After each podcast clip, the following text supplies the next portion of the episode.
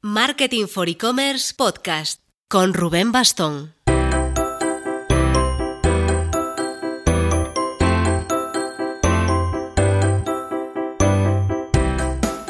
Hola marketers, vamos a por un programa de los didácticos vinculado a un aspecto del marketing digital. Sobre SEO ya hemos tocado cómo hacer link building con Jesús Alfaro en el capítulo 16, el cómo prepararse para las búsquedas de voz con Alex Karnatowski allá por el 12, así que hoy vamos a explicaros cómo se hace una auditoría SEO y lo vamos a hacer acompañados de Juan González Villa. Juan González Villa, pero ¿quién es ese? Igual por ese nombre no suena tanto, porque realmente su marca personal la ha dejado un poco de lado de su alter ego en Twitter, arroba seostratega, seostratega sin la E, o en su blog useo.es, un blog ultra recomendable donde trata temas bastante técnicos y que poco a poco lo va enfocando hacia una agencia de, de SEO. Nosotros a día de hoy ya estamos por Madrid con los últimos preparativos del evento Next Loyalty de este miércoles, viendo cómo vamos a meter en el auditorio de Google Startup Campus a toda la gente del sector que se ha apuntado. Estamos ya rozando el overbooking, empieza a caernos la gotita de que no cabemos! Pero confiamos en que saldrá genial. Si no venís podréis seguir el hashtag Next Loyalty, Next Loyalty y después contamos con enseñaros algunos materiales en los próximos días barra semanas, según lo cansados que, acabemos, como hicimos en el tema. Vamos con la entrevista. Ey, pero después de darle las gracias al patrocinador del programa, Instant Credit. Así que si necesitáis una herramienta de financiación para captar nuevos clientes, aumentar las ventas en vuestro negocio, sea online u offline, sea para España, para afuera, echad un vistazo a instantcredit.net.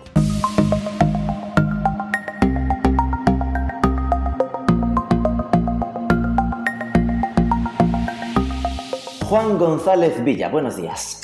Hola, buenos días Rubén, ¿cómo estás? Algunos te conocerán como arroba SEOestratega, otros como directamente el fundador y director de la agencia Useo, ¿verdad? Sí, yo esto último creo que menos, ¿vale? Creo que Useo... Sobre todo. Claro, creo que la mayoría de la gente Useo le suena a mi blog y ya está. Pero bueno, sí que es verdad que se está convirtiendo poquito a poco, la estoy convirtiendo en una, en una agencia de SEO, ¿vale? Ese era el objetivo desde el principio y vamos creciendo poco a poco y haciéndolo. Vamos a, a, a atracarte un poco ordenadamente. ¿Cómo llegó un estudiante de periodismo a ser un director de una agencia de SEO? Ese camino, ¿por dónde vino? Pues por la práctica, ¿vale? O sea, me... yo en principio efectivamente estudié periodismo, eh, mi, mi experiencia profesional ha sido más que como periodista al uso, ha sido en comunicación audiovisual, ¿vale? Estuve ahí trabajando algunas cositas en cine y en televisión, en televisión más que nada, y yo me di cuenta en algún momento, o sea, yo empecé a yo empecé en una época en la que ataban los perros con longanizas, ¿vale? En ese sector, y, y, me di cuenta de que eso se iba a acabar de manera brusca y de que la única manera de continuar iba a estar en Internet, ¿vale? Estoy hablando del año, a lo mejor 2007-2008 es cuando yo empecé a decir, me tengo que ir, me tengo que reorientar hacia Internet y tal, que a mí me gustaba mucho, o sea, yo como usuario de Internet igual empecé en el año 95-96, cuando casi nadie, ¿vale? Cuando era una cosa como de, de geeks totales, esta, y de hecho yo recuerdo haber hecho mi primera página web por ahí, por ahí, por el 96, 97, y tengo alguna incluso que todavía la puedes ver que hice en el año 99, 2000 y tal, uh -huh. pero, pero ahí se quedó, ¿vale? Yo luego, eh, o sea, eso era como un hobby y no, profesionalmente no hice nada, y pasaron muchos años y como, por ya te digo, por el 2007-2008 yo me di cuenta de que lo, la época de bonanza en, en televisión, etcétera, se iba a acabar y, y, dije, bueno, pues voy a, voy a hacer yo un proyecto aquí, más que nada, quizá para, para, aprender y bueno, y si sale bien, pues, pues oye, sale bien, ¿vale? Lo que pasa que creo que lo hice un poquito antes de tiempo. Yo, la idea, la idea era grabar eh, vídeos a, a, grupos independientes de música, ¿vale? Lo que se llama grupos indie y tal, porque me imaginaba que no, claro, ellos no tenían acceso a la radio, no tenían acceso a hacerse videoclips y pensaba yo que en internet podían, pero claro, en esa época todo esto parecía muy raro, además de que hacer vídeo costaba y tal. YouTube yeah. no había despegado, ¿vale? Estamos hablando de 2008-2009, YouTube no había despegado para nada, era un sitio donde la gente ponía vídeos de domésticos de, de, de, su hijo jugando con un juguete y tal, no, no, sí. era, nadie pensaba que pudiera ser monetizable, yo creo que la gente se reía cuando decía, han vendido YouTube a Google por no sé cuánto, pero si eso no se va a monetizar nunca y tal. Y entonces creo que con el tema del vídeo, sencillamente lo que hice fue adelantarme, a llegar antes de tiempo, ¿vale? Que es una de las cosas que te, puedes pasar cuando, te pueden pasar cuando emprendes. Y entonces eso no llevó a ningún lado. Yo realmente no llegué a, monetizar de, una manera fiable y recurrente. ¿Cómo se llamaba el proyecto? Vandalismo, con B. La, la, web sigue viva, ¿eh? O sea, lo que sí pasó es que yo aprendí a hacer SEO, ¿vale? En el momento que me di cuenta que lo de los vídeos era complicado y tal, me di cuenta de que en cambio sí funcionaban y sí cogían tracción artículos que yo hacía, claro, porque Google los indexaba ah. y acababa mandando tráfico. Y entonces yo dije, bueno, ¿cómo, ¿cómo hacer para que Google me mande más tráfico y tal? Y yo hasta el 2009-2010 no había ni siquiera oído hablar de la palabra SEO, ¿vale? Pero bueno, pero me, me enteré, me puse a investigar y me enteré de que para que Google me mandase más tráfico había que hacer una cosa que se llama SEO y me puse con ello y la verdad es que mm, como tenía esta web, tenía un campo de prácticas, claro, o sea, cualquier cosa que aprendía o que leía, inmediatamente la ponía en práctica, ¿vale? Que eso creo que a mucha gente le, falta o le... Y, yo sí tenía a mi disposición eso y bueno, pues la verdad es que en unos par de añitos pues creo que aprendí mucho, logré mandarle mucho tráfico a esta web, tanto por medio de Google como por Facebook, que también viví un poco la época buena de Facebook, el 2011-2012, cuando podías ahí cualquier cosa y te entraba un montón de tráfico, ¿no? Y, conseguir un viral en Facebook no era, no era tan complicado. Meneame, me acuerdo que mandé un montón de... conseguir mm. bastantes portadas en Meneame, que se consideraba algo dificilísimo y tal. Entonces, bueno, aprendí una profesión, pues, eh, practicándola, ¿vale? Y... Mm. Y entonces conocidos míos y, conocidos de conocidos que sabían que yo tenía esto y que, mandaba bastante tráfico a la web, me decían, oye, ¿tú me podrías hacer esto mismo a una web que yo tengo? Yo decía, bueno, pues no lo sé si podré, pero bueno, vamos a intentarlo, ¿vale? Y los intentos que hice con la gente que se fió lo suficientemente de mí como para intentar eso, eh, salieron bastante bien y me di cuenta de que ahí había posibilidad de, convertirlo en una profesión y, más adelante en un negocio, ¿no? que es en lo que estoy ahora. ¿Y cuándo nació el nickname de SEO Estratega? Pues mira, eso te puedo decir exactamente cuándo. Eso fue más o menos en mediados mayo, junio, de, o sea que hace cuatro años, en 2015, mayo, junio de 2015. Y fue porque yo hice un post invitado en el blog de Rubén Alonso, en mi posicionamiento web, ¿vale? Y entonces, claro, yo decía, si publico esto, pues la gente por lo menos que, tenga donde, donde encontrarme, porque ya antes de eso, yo estaba en mi cueva trabajando como consultor SEO y no tenía ni perfil de Twitter ni ningún tipo de visibilidad pública, cero, cero, ¿vale? Entonces, contacté a Rubén, al cual no conocía, le contacté así de, la nada, eh, y bueno, pues le convencí con la idea que le, que le propuse para, para, hacer un post y me dijo, venga, sí, lo publicamos tal. Entonces me hice ese perfil en Twitter eh, he de decir que todos los nicks buenos relacionados con SEO estaban cogidos, ¿vale? Y entonces por eso acabé, acabé ideando esto de SEO estratega que bueno, más o menos parece que, ha quedado. Para mí tiene, el, tiene lo malo de que es un poco muy largo, ¿no? Y, es un poco como largo de teclear, pero, pero bueno, me, gusta, creo que define bien, define bien cómo entendía yo el SEO en esa época y cómo lo sigo entendiendo ahora y, tal, y bueno, parece que... Porque rollo personal branding y ponerte el, tu nombre arroba Juan Juan. Pues es que me llamo Juan González. Villa. es que, hasta que no llegamos al segundo apellido no hay nada que, me pueda diferenciar un poco. O sea, y Juan González Villa le pasa lo mismo, que es muy largo, ¿sabes? Eh, sí, es verdad. Es verdad, no todos tenemos la suerte de llamarnos arroba Rubén Bastón. Claro, eso es mucho mejor. Un apellido con personalidad. Y en 2017, un par de años más tarde, entonces lanzas USEO, porque ahí también lo de llamarle SEO estratega a la agencia tampoco quisiste. No, no, no, no me gustaba tanto como para, para hacer un, un, dominio y un. Llámalo que cambié de opinión o que, o que quería algo corto. Eh, si no te gustaba SEO, estrategas por largo. En cambio, sí que, sí que es cortito y sí que creo que se queda y tal. Eso dices 2017, pero en realidad me suena a mí que lancé el blog en septiembre-octubre de 2016 ¿vale? Ah, y, bueno, como me acuerdo bien lo digo. Y efectivamente era, pues claro, hasta entonces lo único que había hecho era publicar eh, posts invitados en, las webs de otros. Que decir que el único al que yo se lo pedí fue a Rubén. Los demás ha sido más bien al revés, que me han venido a, leyeron ese y me dijo, oye, pues ¿por qué no pones, por no haces uno en mi web y tal? Y durante esa época, antes de lanzar yo mi propio blog, sí que, sí que hice varios en blogs y webs de, de otra gente, de otras marcas. Y ya llegó un momento que dije, mira, tengo que tener un blog propio para poner ahí mi contenido y que la gente me tenga localizado y, que pueda ser la base de, un negocio un poquito más escalable y tal, que es lo que, estoy Y ya después les pediste el enlace entrante desde los no te creas que con Rubén hasta hace poquísimo todavía no estaba el enlace hacia Useo. Yo creo que fue él mismo el que me lo dijo, oye, que he visto que esto da enlace roto, ¿por qué no enlazamos a Useo? Y yo, pues, joder, pues sí, sí, es, una buena idea. Para que veas que en casa de Herrero Cuchillo de Palo y que tampoco lo había hecho como, como una estrategia tan consciente del inbuilding ni nada, sino que, bueno, cómo fueron surgiendo las cosas. ¿Y qué oscura relación te une con Jordi Ordóñez? Que fue oscura, oscura, sí, pues mira, con, con, Jordi, a ver, yo creo que nos conocimos, pues nada, por Twitter, tuiteándonos. Igual fui yo el primero que le tuiteé algo y, como es un tío muy majo, pues nada, contestaba y tal. Y y la relación se hizo un poquito más estrecha en un momento en el que él me propuso que hiciera un, post para su blog, que yo acepté encantado porque me encantaba salir en, en su blog, que me, del cual soy, soy fan y me gusta muchísimo y me gusta su marca y todo lo que hace y tal. Y le dije que sí, por supuesto, y desde ese momento, digamos que somos más amiguetes y tal, y, y además también se ha dado que hemos coincidido luego en algún evento no en muchos, igual hemos coincidido en persona dos veces, me parece. Primero porque ni yo voy a muchos, ni. Y bueno, y además él está en Barcelona, o sea, viene a, Madrid de vez en cuando. Lo que sí que es verdad es que fuimos juntos a Murcia, nos invitaron a un, a un evento, a Tardeo Digital en Murcia, a los dos como speakers, y, y bueno, ahí sí que pasamos prácticamente un, un día juntos y nos lo pasamos muy bien y nos conocimos mejor y tal. No, sí, el tema este de la sensación de ser amigos aunque no nos hayamos visto casi nunca. Sí, sí, yo, sí, yo, no lo he visto en mi vida y tengo la sensación de ser amigo de siempre, ¿sabes? De, bueno, Jordi... Nada más que con Jordi es fácil, ¿eh? O sea, no...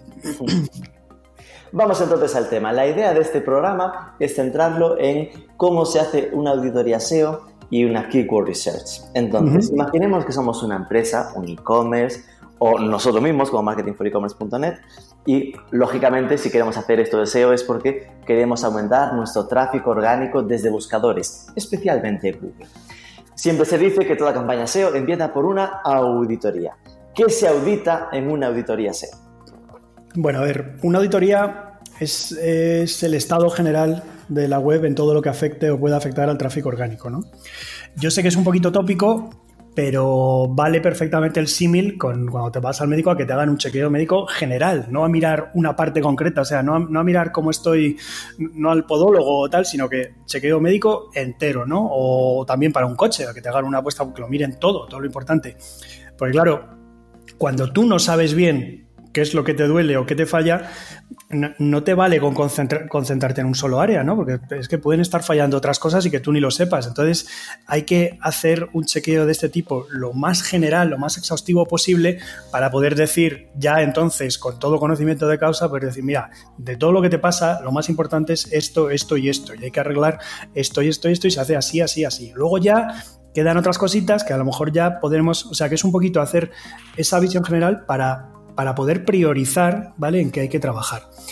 Entonces, ¿qué hay que auditar? Perdón, perdón, perdón, antes de continuar. Esto ya es presuponer que el que está pidiendo la campaña SEO es consciente de que tenga algo mal. Quiero decir, supongo que te habrá pasado muchas veces que alguien que quiere una campaña SEO te pregunta aquello de, pero ¿por qué quieres que haga la auditoría si mi web está genial? Sí, a ver, eso eh, pasa, eso pasa bastante, pero vamos a ver, eh, esa persona, aunque, cree, aunque crea que su web está perfecta, te está pidiendo, te está pidiendo mejorar, te está pidiendo poder mejorar, ¿vale? Y entonces, mm, vuelvo a lo de antes, yo para decirle a alguien qué, acciones, qué aspecto a trabajar es el que más rédito le va a dar y el que más va a mejorar, tengo que saber primero en qué está mejor y en qué está peor. Porque, o sea, eso de yo estoy perfecto, estás perfecto en todo, ¿no? O sea, estás perfecto en, en on-page, en off-page, ¿no? En autoridad, en entidades, en, tiempo de carga, en todo, en todo, en todo estás perfecto. Si, si estás tan perfecto, entonces no, me necesitas contratar un SEO, ¿sabes? Claro. Es decir, que es la foto inicial sobre la que construir. Sí, hay que, hay que saber, hay que poder valorar dónde, dónde nos vamos a poner a trabajar y, cómo lo vamos a hacer y por qué, ¿no? Y, por qué podemos por ahora dejar de, lado estas áreas y, debemos en cambio centrarnos en estas otras. Entonces ahora podemos volver a lo de qué hay dentro de, la auditoría. Pues como he dicho, un vistazo general. Entonces, un vistazo general que incluye, lo, lo, he dicho un poquito antes, pero vamos, incluye lo que se llama todo el aspecto técnico y el aspecto on-page, ¿vale? Que eso no tiene nada que ver con la competencia, ni con, sino que eso es ver, pues nada, aspectos técnicos. O sea, por ejemplo, tienes redirecciones, tienes enlaces rotos, eh, tienes una mala estructura, una mala arquitectura, ¿no? Estás eh, enlazando, los enlaces internos están mal hechos, tiene algún fallo, la estrategia es mala o tal, todo ese tipo de cosas, ¿vale?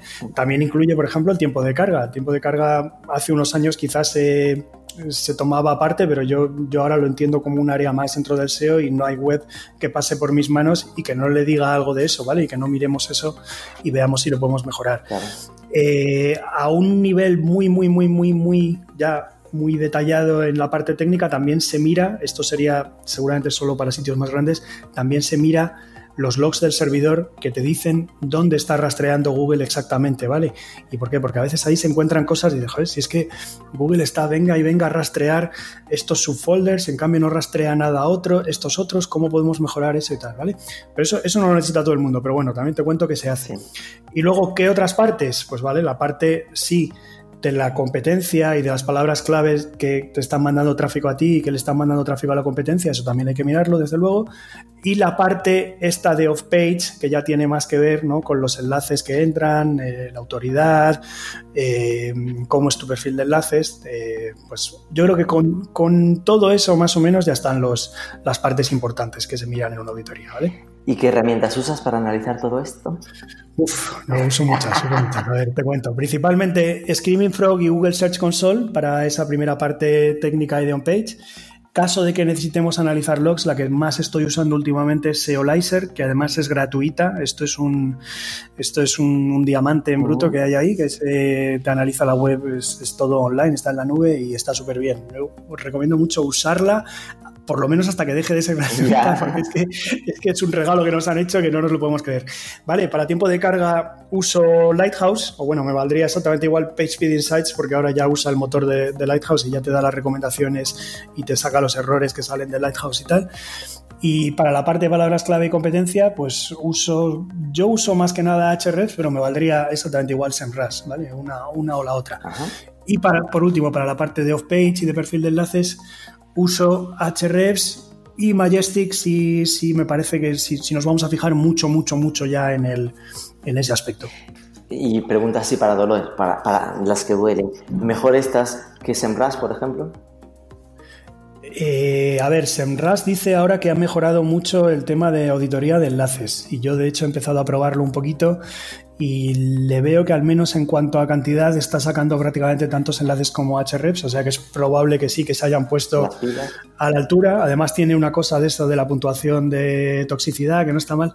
Digamos que yo ahora mismo estoy un poquito en prueba de ver si es verdad que, han mejorado tanto como ellos dicen. Y mis primeras impresiones es que, es que parece que sí, que está bastante bien, pero van a tardar un tiempo en que todo el público, o sea, esa percepción que hay en el público de que lo mejor para enlaces es Hrefs y tal, desaparezca, ¿vale? Porque, porque está muy. La gente lo tiene muy metido, ¿no? Que Hrefs está muy bien y tal. Y el caso es que hace unos años SEMrush no podía ni, ni, compararse, ¿no? Hrefs estaba lejísimos. Y durante un tiempo me suena que han estado usando a Majestic para el tema de los enlaces, pero luego se ve que han decidido romper esa colaboración y que se han puesto a hacer de cero de nuevos todo su, su motor de análisis de enlaces y su crawler y tal, y lo han y parece que lo han cambiado y lo han mejorado bastante. De estas, todas estas eh, detalles que se analizan, ¿no?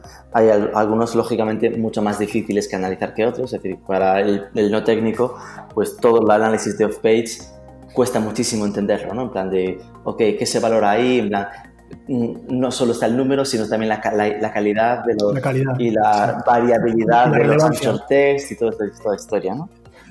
Sí, sí, sí, sí.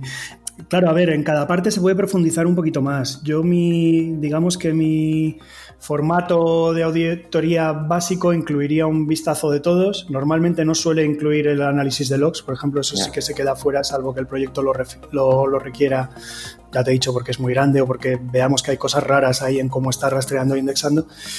Y los otros aspectos sí los toco, ¿vale? Me ha faltado decir que lo presento todo lo coloco todo en un Data Studio. ¿Sabes, ah, ¿sabes lo que es Data Studio? ¿no? Sí, sí, es una herramienta de, analítica y de visualización. Y entonces yo lo que hago es cargar todas estas fuentes, ponerlas ahí y lo que me permite es mostrarlas de una manera bastante visual al cliente, ¿vale? Porque la auditoría de toda la vida ah, normalmente los entregables eran un documento muy largo de mucho texto que nadie se lee.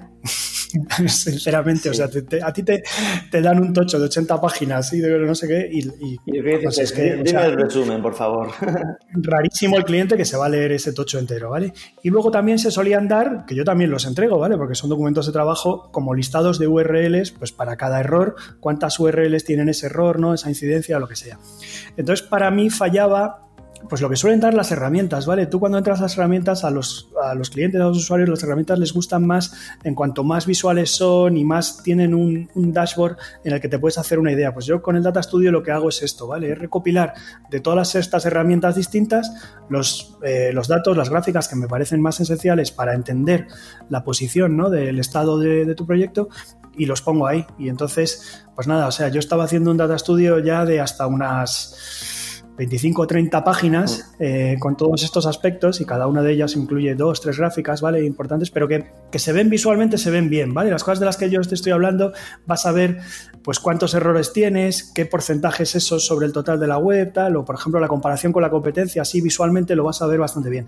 Ahora ya he empezado, como se estaba haciendo el Data Studio muy grande, he empezado a dividirlo y estoy dando un Data Studio para la parte eh, técnica y de on-page y otro Data Studio distinto para la parte de off-page, ¿vale? Que es un poco lo que me estabas preguntando pues por ejemplo, claro, si un proyecto hemos visto que estamos muy mal en off-page o que hay cosas ahí delicadas en off-page que hay que ver, a lo mejor sí que doy un entregable de off-page más exhaustivo, ¿vale? Para ese cliente en esta auditoría que el de la auditoría básica cliente, que, bueno, que el, hombre que, no ha hecho ningún link building raro en, todo el recorrido del proyecto y no necesita tampoco que, esto lo veamos tanto, ¿vale? Lo podemos ver un poco, mira, pues tienes enlaces desde aquí, tienes estos anchors, es todo muy natural, estás bien, no te preocupes, ¿vale? De hecho, yo tiendo a trabajar sobre todo en un primer contacto, ¿vale? En primera auditoría, tiendo a trabajar mucho más la parte de on-page que la parte de off-page, porque claro, la parte de on-page depende de ti, ¿vale? Los arreglos dependen de nosotros, los podemos hacer si queremos ya mismo. La parte de off-page suele llevar más trabajo, eh, suele depender de otros, muchas veces no está en nuestra mano, en plan, o sea, sí, hay un tío que nos está enlazando y nos está enlazando mal, pues ¿cómo consigues que ese tío te cambie el enlace y te lo ponga bien? Pues a veces sí, a veces no, ¿vale? O sea... Y esto, en lo que tiene que ver con la auditoría, ahí se suele, entiendo que cuando se entrega ya se da la solución. No solo dices, aquí tienes problemas, sino dar los pasos de todo lo, que va a ser la campaña. Sí, esa es, vale, eso no está, a ver, el Data Studio sí que incluye una parte en la que son las recomendaciones, ¿no? Las recomendaciones de cada, de cada tal y luego si creo que lo requiere por, en la mayoría de los casos lo requiere, ¿vale? Por el nivel de comprensión que tenga el, cliente o por la complejidad de algunas de las recomendaciones, suelo dar un documento que procuro que no se extienda mucho, ¿vale? Un documento a lo mejor de 9 o 10 páginas, pero no paso de ahí, en el que explico estas recomendaciones y propongo un plan o propongo una serie de acciones para solucionarlas, ¿vale?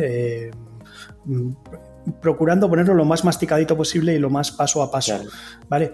A mí me parece que no tiene valor que te digan qué te duele si no te dicen cómo, cómo, solucionarlo. Ahora, lo que sí que es verdad es que en el precio de la auditoría que tú contratas, lo que no va incluido es la implementación de esas recomendaciones. Aunque yo te diga qué es lo que tienes que hacer, bueno, pues puedes, si tú tienes capacidad, puedes coger y hacerlo tú, ¿vale? Y si no tienes capacidad, pues vas a tener que contratar a alguien para hacerlo, o tu desarrollador de confianza, o lo que sea, o a, veces hay clientes que me contratan a mí mismo, ¿vale? Porque dicen, mira... Ya que sabes cómo arreglarlo, arréglalo.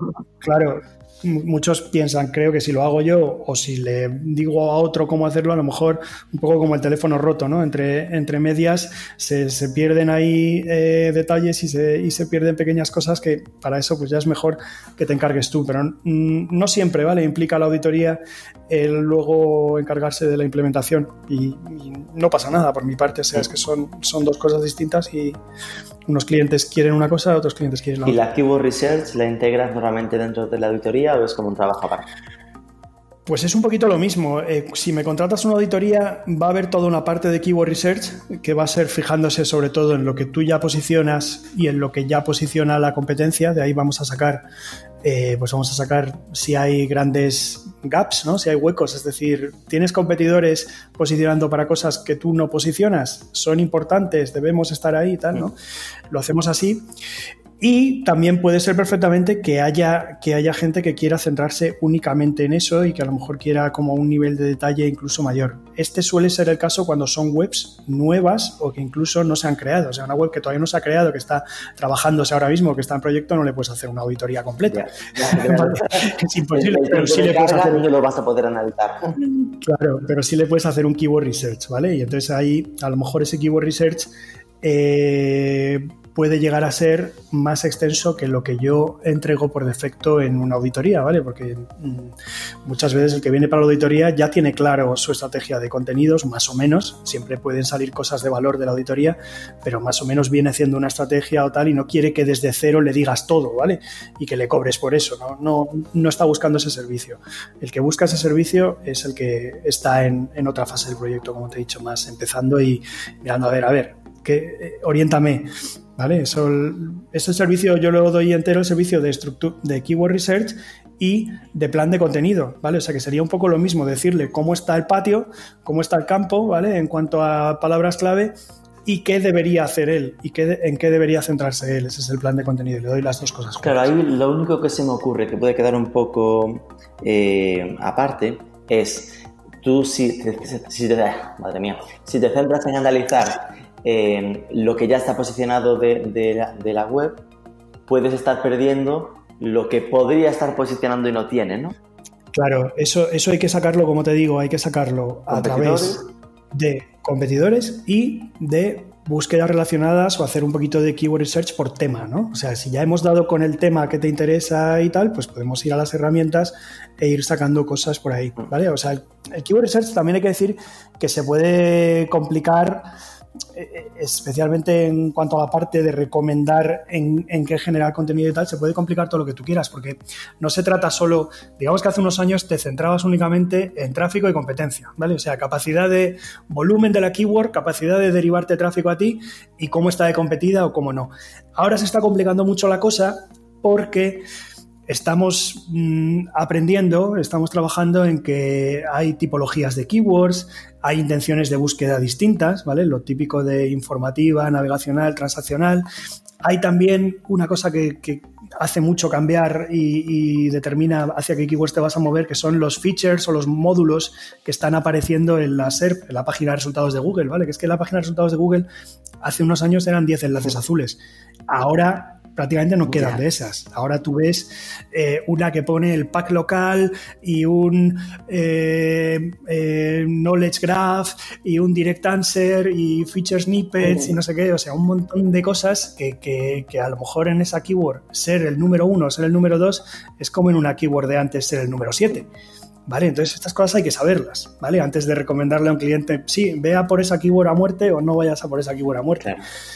¿Con cuántas palabras claves sueles trabajar en los proyectos más o menos? Mm, bueno, a ver, eso depende un poquito también del tamaño del sitio y del, del, tipología, pero a ver, yo por ejemplo en la auditoría me suelo, para competencia, me suelo limitar a sus mil primeras palabras clave de cada competidor, ¿vale? Del sitio en sí, mm, digamos que sacamos más, no, importa sacar más, pero si luego si te estás comparando con competidores, en principio me quedo en mil, ¿vale? Si algún competidor vamos a trabajarlo más y tal, pues a lo mejor le saco más, más keywords, pero vamos, que, que, pienses que de las mil keywords que te da una herramienta como puede ser Hrefs o, o SEMrush, las mil primeras, ya te está dando el prácticamente seguro, aunque sea un salvo que sea un sitio muy grande, te está dando el 80-90% de su tráfico. Casi, casi por el otro lado, ¿eh? es decir, de pensando en que al final eh, tener un proyecto o sea, con recomendaciones si tienes mil es como no tener nada no son demasiadas no, no sabes de lo que estás trabajando claro no no en cuanto a centrarse sí especialmente si es un sitio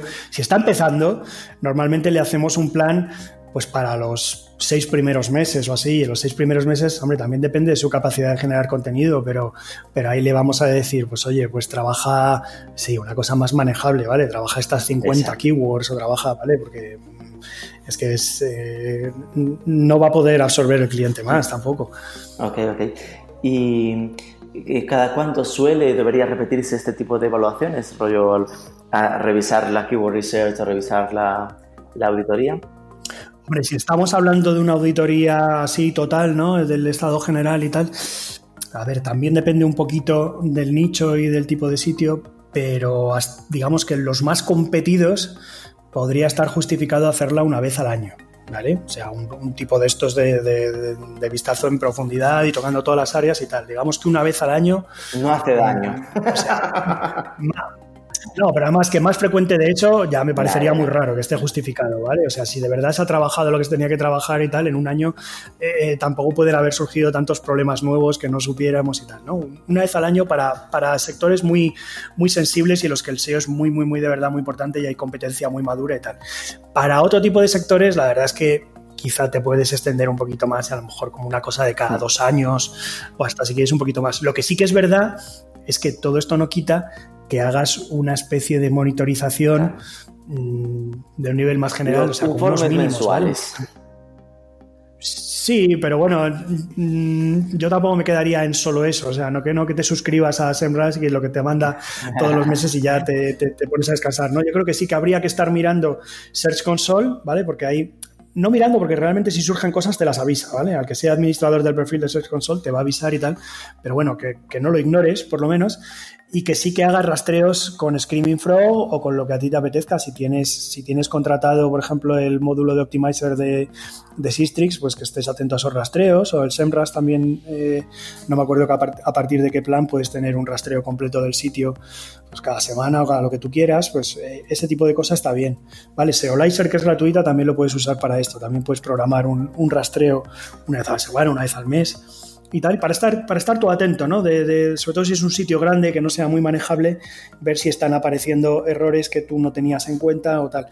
Y luego no cabe duda que el tema de monitorizar competencia, pues también con SEMRAS o con, o con HREFs, que, sí, que te mande un informe cada mes o algo así, pues... Aunque tengo la sensación de que en la práctica, auditorías como tal, es algo que se hace casi solo cuando cambias de proveedor, ¿no? en plan de que si está trabajando contigo, aunque pase año y medio, como ya estás tú encima del proyecto, ya lo conoces, no hace falta. Sí, efectivamente. Normalmente si alguien sigue trabajando conmigo y tiene contratada conmigo, pues mm, lo que sea, entre auditoría y auditoría, no le voy a llegar un año después y decirle, oye, que necesitas tu auditoría, porque va a decir, joder, qué cosa más rara y, cómo es posible, ¿no? O sea, no es que no, estás, no estamos encima, no, eso no.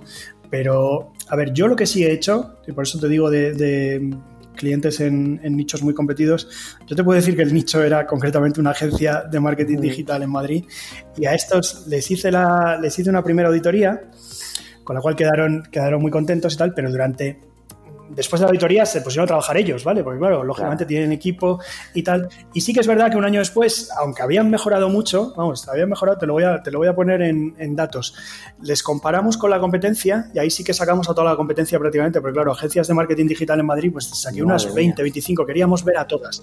Y ellos estaban al fondo de la cola. ¿Vale? Ellos estaban cuando yo les audité en cuanto a visibilidad y, tráfico, así calculado por HREFs y tal, eh, les ponían al final. No me acuerdo si el 24 o 25, pero estaban prácticamente al final. Y un año después que me volvieron a pedir la auditoría porque estaban contentos, porque habían crecido mucho, pero, pero querían, querían seguir, ¿no? O sea, querían, vale, hemos hecho la mayoría de cosas que nos dijiste, ahora por dónde seguimos y tal, pues vamos a hacer otra auditoría. Cuando hice de nuevo el estudio comparándoles con las mismas webs, ahora estaban, ya no me acuerdo exactamente si quintos o sextos, estaban como las cuatro, cuatro o cinco grandes y luego estaban ellos, o sea, se habían colado por encima de, agencias de marketing súper conocidas y tal. Esto estamos hablando de palabras clave posicionadas y visibilidad, ¿vale? Que te calcula esta herramienta por el tráfico que creen que tienes, por las posiciones que tienes y tal. Pero así era, es que habían, habían subido muchísimo. Y además con Analytics lo veíamos, ¿vale? O sea, era verdad, no es solo una de estas cosas que te dice una herramienta y que está ahí estimando y que vaya a saber. El de tráfico que venía de, orgánico había aumentado. Sí, y la verdad es que bueno, a mí me sorprendió gratamente que un año después quisieran repetir un, estudio tan exhaustivo, pero bueno, eh, eh, encuentro que, había razón para ello y que además es un sector en el que no te puedes dormir, ¿no? O sea, que, está clarísimo que... Ok, pues las últimas cinco, las más sencillitas. ¿Eres de iOS o de Android? a ver, en Planeta M me llaman Google Boy, ¿vale? O sea que eso ya, ya te va diciendo hacia dónde voy. No, soy de Android, soy de Android total. Soy de Android total, primero porque me, porque me gusta, porque nunca he sido para nada de, Mac, ni de Apple, ni de estas cosas. Y luego además, por mm, una razón profesional, es que creo que hay que estar al día de lo que hace Google para Google es muy, muy, muy, muy importante todo el ecosistema de Android ¿no? y de móvil. Y bueno, pues un ejemplo es simplemente esto nuevo de Google Discover y tal, pues yo me, paso a veces las horas muertas ahí analizando lo que sale en mi feed, ¿no? Para ver si entiendo por qué me recomienda eso y por qué para, para saber cómo funciona y tal. O sea, es que me parece fundamental estar encima de Android. Si yo, si a mí me gustase, suponiendo que a mí me gustase más el iPhone, también tendría un Android para, para, para poder ver qué está pasando. ¿Red social preferida? Pues preferida, no, la única, o sea, Twitter. Teniendo en cuenta que vivías en tu cueva, que no querías salir, pues ya Twitter fue un esfuerzo grande. sí, sí, sí, es la única en la que me muevo un poco. ¿Y, cómo es preferida?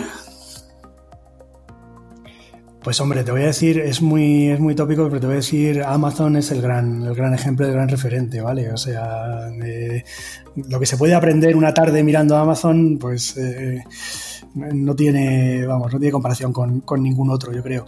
Así más, digamos, más en pequeñito y más manejable y que a lo mejor se pueda llevar un poquito más a, tierra las lecciones que puedes sacar de ellos. A mí me gusta, en España me gusta bastante PC Componentes, me parece que lo hacen muy bien y que se puede, también se pueden aprender cosas de ellos y, y bueno, y, estar fijándote un poquito en qué cosas hacen y tal. A todos los niveles, ¿eh? ya no solo a SEO, me parece que también hace muy bien el email marketing. Este año a mí me ha flipado cómo han empezado a hacer PR también. Sí. ¿Y afición lejos de las pantallas? Pues hombre, a ver, leer la primera. Lo que pasa que eso desde hace unos años ya ni siquiera se puede decir que sea lejos de las pantallas, porque muchas veces estoy leyendo, estoy leyendo mi Kindle, lo estoy leyendo en el móvil, que no debería, pero bueno.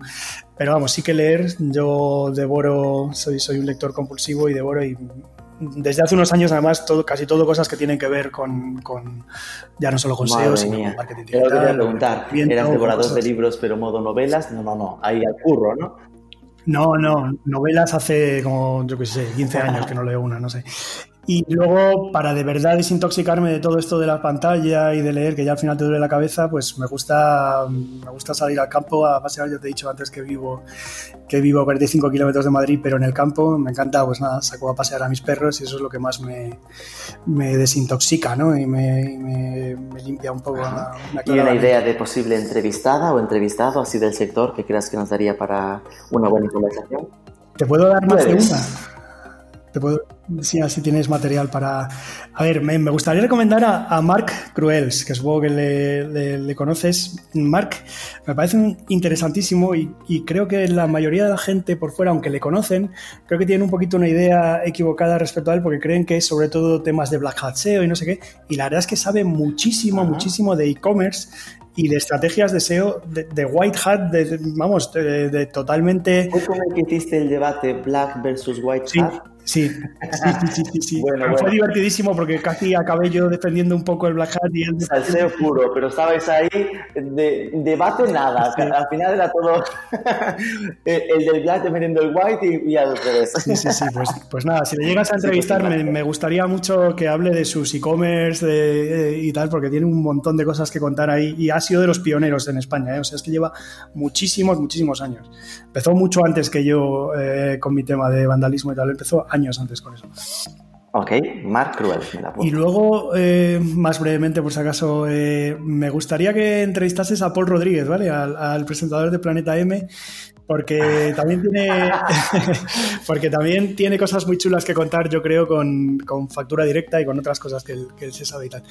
Y por último también a, Rubén Alonso, ya te he dicho que fue el que me, en el fondo en el que me inició en estos temas de, visibilidad en, el mundo del, SEO y del marketing digital. Yo a veces le digo que es mi, padrino, ¿no? En el, en el marketing digital y en el, y en el tema de blogging y eso, y, y también creo que sería muy divertido. Es un tío muy divertido, o sea que seguro que va a salir una entrevista chula, si se la llegas a hacer. Bueno, Rubén tiene ya de partida un buen, un, buen nombre bonito, así que bien. y Paul, perfecto, la verdad es que sí, nos hemos conocido alguna vez ya en, su podcast, soy súper fan de los debates que está montando con Planeta M, así que también veré la forma de, encajar algún tema interesante con él. Pues nada, muchísimas gracias. Fue un placer hablar contigo. Gracias por esta explicación, poner luz en el complejo mundo de las auditorías SEO y temas de las keywords. Así que encantado de hablar contigo. Lo mismo digo.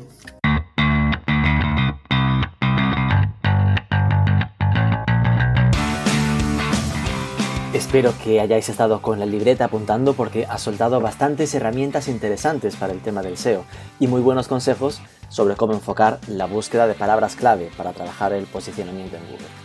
Bueno, pues se acabó lo que se daba. Al micrófono Rubén Bastón, director de Marketing for E-Commerce. Si os ha gustado que se note, dadle un like, comentarios, reviews en Apple Podcast, compartidos en LinkedIn. Sobre todo, suscribíos, que es gratis.